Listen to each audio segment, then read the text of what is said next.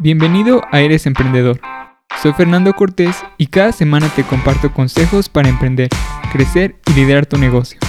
Desde marketing, finanzas y ventas hasta liderazgo y productividad. Todas las herramientas que necesitas para escalar tu negocio están aquí. Esta es tu invitación para emprender. ¿Estás listo?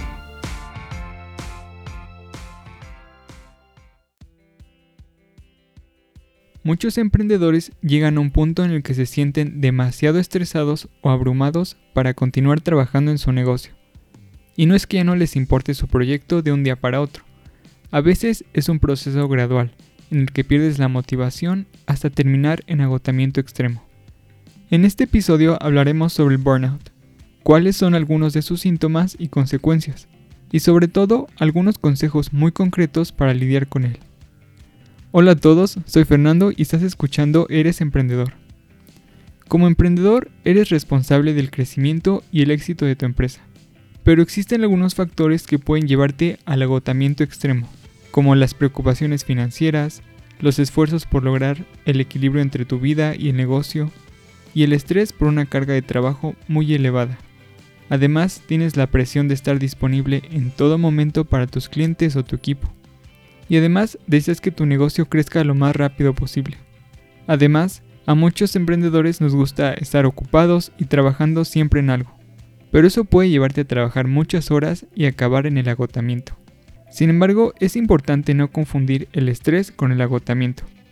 El estrés surge cuando tienes muchos desafíos y tareas, pero una vez que terminas todas las tareas que te causan estrés, esa sensación de agobio desaparece. El agotamiento, por el contrario, es un estrés prolongado. De hecho, sus efectos son mucho más dañinos. Tiene un impacto en tus relaciones, tu bienestar mental, emocional y físico. Por eso, el burnout es un tema serio que todos los emprendedores debemos conocer. Pero comencemos definiendo qué es exactamente el burnout. El burnout o el agotamiento es la fatiga producida por un desgaste excesivo, especialmente psicológico, que sucede por el trabajo y es un término que mucha gente usa coloquialmente para referirse al cansancio. Y sí, el agotamiento es un componente, pero hay otros factores clave. Por ejemplo, muchas personas que están agotadas extremadamente tienen una actitud de cinismo, que es cuando las personas sienten que su trabajo no importa o que lo que hace su equipo o su empresa no es importante. Y eso causa que la calidad en tu trabajo y tu productividad caigan junto con tus emociones positivas. También alguien que está experimentando burnout puede tener una actitud muy distante con las personas como sus compañeros, los clientes, los proveedores, y eso obviamente va a afectar tus relaciones sociales. Y otro factor es la sensación de no estar rindiendo adecuadamente al resolver tareas en el trabajo. No significa que la persona sea incompetente, sino que así es como se siente, y esto a su vez aumenta el malestar emocional cuando la persona debe realizar la tarea para la cual siente que no tiene las habilidades o el conocimiento. Esta percepción de ineficacia afecta tu confianza en tu desarrollo personal, el uso de tus habilidades y tu rendimiento en general. Ahora, ¿cuáles son las señales de que estás agotado extremadamente? El burnout puede manifestarse en síntomas físicos como dolores de cabeza, problemas gastrointestinales, náuseas y trastornos del sueño ya sea que tengas problemas para conciliar el sueño o más bien no duermas lo suficiente. Y muchos de los síntomas del agotamiento que te voy a mencionar son muy similares a los síntomas de otras enfermedades de salud mental, como la depresión. Pero la diferencia entre estos dos es que el agotamiento tiene una causa específica y única, que es tu trabajo. Por ejemplo, muchas personas se despiertan sin energía. Este es uno de los primeros signos más claros del agotamiento. Cuando te despiertas después de una noche completa de sueño e inmediatamente te quedas sin energía. Siempre te sientes cansado, no importa cuánto duermas. Y es que el agotamiento te hará sentir cansado física y mentalmente la mayor parte del tiempo. Y algo que me parece interesante es que demasiados emprendedores y creativos piensan que el agotamiento es una parte necesaria del trabajo duro. Y si bien puedes sentirte cansado de vez en cuando debido a una mala noche de sueño o a una semana ocupada, eso no significa que tengas burnout, pero si ocurre constantemente con el tiempo, eso puede llevarte al agotamiento. Otro signo común de que puedes estar agotado es una profunda sensación de aburrimiento. Por ejemplo, te cuesta trabajo sentirte emocionado con tus proyectos, y es difícil aportar ideas creativas. Y como te mencionaba, los emprendedores tienden a ser muy apasionados por lo que hacen, pero si pierdes interés rápidamente o tienes pensamientos negativos sobre tu trabajo, es una señal segura de que te estás agotando. Además, si comenzaste tu negocio es porque eres bueno en lo que haces, pero el agotamiento puede hacerte sentir como si no tuvieras idea de lo que estás haciendo. Incluso te puede impedir que resuelvas problemas o propongas ideas. Otro síntoma más es la falta de concentración o la falta de motivación. Y eso está muy asociado a la baja productividad y la procrastinación, especialmente si estás acostumbrado a estar disponible todo el día. Y finalmente, una señal de advertencia común es un cambio en la personalidad, que a menudo hace que las personas se irriten más fácilmente y estén impacientes, incluso ante el más pequeño detalle. Y te quiero compartir el caso de una emprendedora llamada Erika First. Ella es la fundadora de una empresa llamada Mudali, que se dedica a enseñar a los empleados a utilizar su estado de ánimo para mejorar la productividad. Ella fundó su empresa después de haber estado hospitalizada por 10 días, después de sufrir pérdida de visión relacionada con el estrés. Y es que tomaba varios vuelos a la semana, dormía en los aviones, no comía bien, no hacía ejercicio, y todo eso la llevó al burnout. Y me gusta cómo compara la energía que todos tenemos para nuestro día a día con un pozo de agua. Cuando estamos ocupados haciendo tantas actividades, es como si sacáramos agua de ese pozo, pero en algún momento ese pozo se llega a secar. El problema viene cuando no protegemos ese pozo o no hacemos nada para reponer el agua, entre comillas, que tomamos para dar a nuestras actividades o a los demás. Y es muy importante porque el agotamiento ignorado o no abordado puede tener consecuencias significativas como insomnio, tristeza, enojo, irritabilidad, o incluso llevar a las personas a beber en exceso o a fumar para lidiar con el estrés. Además, las relaciones con los demás se pueden afectar e incluso pueden producir enfermedades cardiovasculares. Así que esto es un tema serio. Y antes de pasar a los consejos para combatir el burnout, quiero que te hagas las siguientes preguntas y respondas honestamente cómo te has sentido en las últimas semanas. Por ejemplo, ¿te has vuelto cínico o crítico en el trabajo? ¿Te arrastras al trabajo y tienes problemas para empezar? ¿Te has vuelto irritable o impaciente con tu equipo o clientes? ¿Te falta energía para ser productivo? ¿Te resulta difícil relajarte después de un día de trabajo? ¿Te encuentras agotado al final de la jornada laboral? ¿Tengo claro cuál es el valor y trascendencia de mi trabajo? ¿Sientes que estás logrando menos de lo que deberías? ¿Te resulta difícil concentrarte? ¿Tus logros no te dan satisfacción? ¿Te sientes desilusionado con tu trabajo? ¿Estás usando la comida, drogas o el alcohol para sentirte mejor o simplemente no sentir? ¿Han cambiado tus hábitos de sueño? ¿Estás preocupado por dolores de cabeza inexplicables, problemas estomacales o intestinales u otras quejas físicas? Creo que es importante responder estas preguntas para poder detectar los síntomas antes de llegar al burnout. Ahora, aquí te van algunas estrategias preventivas y correctivas si ya estás en el burnout. Y es que si no dedicamos tiempo a recargar energías, es muy fácil llegar a un punto de quiebre, ¿sabes?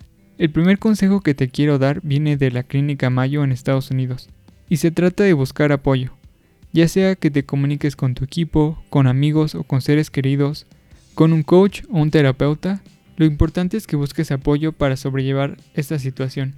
Y sabes que emprender puede ser un poco solitario, por eso es importante que busques un mentor o un coach de negocios, o que te unas a una comunidad empresarial o a un mastermind que te dé la oportunidad de conversar con otros dueños de negocios que están enfrentando algunos de los mismos retos que tú.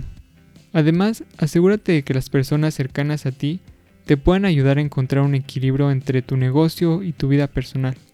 Y es que con tantas obligaciones a veces puede ser difícil mantenerte conectado con tu familia y tus amigos, pero pasar más tiempo con ellos puede ser el apoyo que necesitas. Otro consejo que te quiero compartir es que te tomes un descanso, ya sea que pases tiempo en casa con tu familia o tomes unas vacaciones, pero el tiempo que pasas desconectado y fuera del trabajo es una forma muy efectiva de recuperarte más rápido. Y si no te es posible alejarte del trabajo que te está causando estrés, hay otras herramientas que te quiero compartir. Por ejemplo, identificar lo que realmente te estresa y lo que podrías hacer al respecto. Una vez que tengas una mejor comprensión de tu situación actual, puedes invertir tiempo y energía en hacer un plan de acción.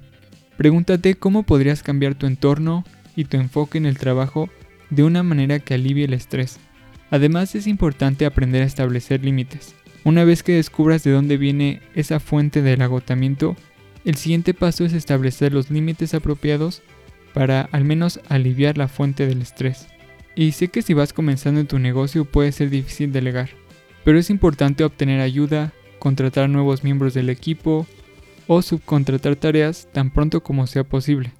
Por ejemplo, enfocarte en conseguir nuevos clientes es una prioridad mayor que el lado contable de tu negocio.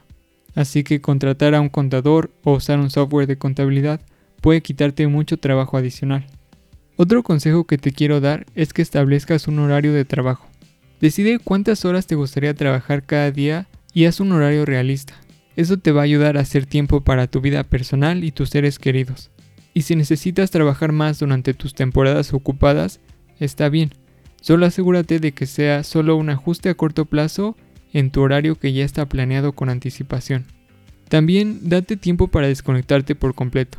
Y no solo me refiero a tomar vacaciones para recargar energías, sino también a desintoxicarte digitalmente porque todo el día estamos en Zoom mirando correos y esto nos hace sentir que tenemos que estar disponibles siempre. Un consejo más es cambiar tu rutina. Y es que a veces un simple cambio puede hacer maravillas en tu productividad. Por ejemplo, cambiando el lugar donde realizas el trabajo todos los días. Puedes trabajar desde la oficina un día, en tu casa al otro, o ir a una cafetería otro día. Un consejo más que te quiero dar es priorizar tu salud. Y no importa cuán ocupado estés, es esencial que cuides tu salud.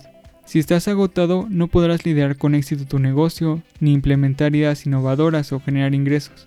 Una de las piezas más importantes de la salud es el sueño. Desafortunadamente, también es lo primero que los empresarios eliminan de su agenda cuando están ocupados. Pero dormir poco te dejará con menos energía y menos creatividad. Así que prioriza obtener de 7 a 8 horas de sueño por noche y no permitas que nadie se interponga en eso. Si haces esto, el resto de tu día va a ser mucho más productivo. Otra parte esencial para los emprendedores que quieren mantenerse con energía es la nutrición. Es fácil ignorar lo que estás comiendo mientras corres, te reúnes con clientes y administras tu negocio, pero si te aseguras de comer bien, te sentirás mejor y serás más capaz de cumplir con tus planes a largo plazo. Y finalmente hay que hacer tiempo para hacer ejercicio. Si te sientes demasiado ocupado para ir a un gimnasio, puedes intentar caminar, correr o andar en bicicleta y también hacer ejercicio en tu casa. La verdad es que el ejercicio tiene muchos beneficios para la salud, desde reducir la ansiedad, la depresión, hasta mejorar tu estado de ánimo y las funciones cognitivas. Y algo más que puedes hacer es tomar descansos durante tu horario laboral. Durante estos descansos puedes sentarte en silencio, hacer ejercicios de respiración o leer páginas de un libro. Un consejo más que te puede ayudar mucho es reconectarte con tus pasiones.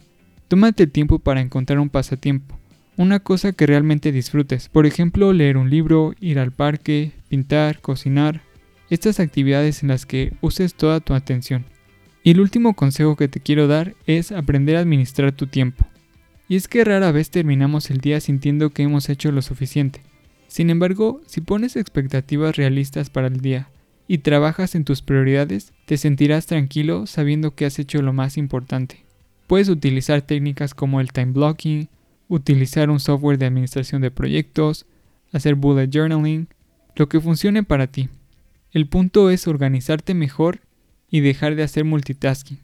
En otro episodio hablaremos de esto más a profundidad y de herramientas y apps que te recomiendo. Así que suscríbete para no perderte los nuevos episodios. En el episodio de hoy aprendimos que un nivel alto de burnout es muy probable que impacte negativamente en tu rendimiento, tu productividad y tu creatividad. Y no exagero al decir que eso también tiene riesgos para tu salud física y mental, y además puede afectar tus relaciones sociales. Pero aprendimos que hay muchas herramientas que puedes intentar para combatirlo. Ahora es tu turno. Para el plan de acción de esta semana hay dos tareas. La primera tarea es apartar tiempo en tu agenda para intentar alguna de las sugerencias que te propuse en el episodio de hoy. Escoge una o dos que sepas que pueden hacer una gran diferencia para ti, como el ejercicio, modificar tu dieta o apartar un momento para ti durante el día para simplemente descansar. La segunda tarea es intentar rediseñar tus próximas dos semanas de trabajo. La única manera de salir del burnout es tomando decisiones.